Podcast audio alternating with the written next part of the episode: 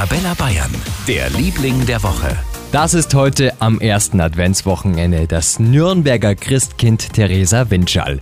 Sie hat gestern mit ihrem Prolog feierlich den berühmten Nürnberger Christkindlesmarkt eröffnet und sie liebt ihren Job als Christkind. Also das war schon immer mein Wunsch, diese Magie von diesem Amt zu fühlen und auch so das, was ich mir früher dabei gedacht habe, wenn ich mein damaliges Idol, das Christkind, angeschaut habe, auch für andere Menschen und andere Kinder vor allem sein zu dürfen, das bedeutet mir wirklich sehr viel. Oh, bestimmt sehen Sie das Christkind heuer öfter auf dem Nürnberger Christkindlesmarkt. Der geht übrigens bis Heiligabend. Infos zu diesem und zu vielen anderen Weihnachtsmärkten in Bayern online auf arabella-bayern.de oder in unserer Arabella Bayern App.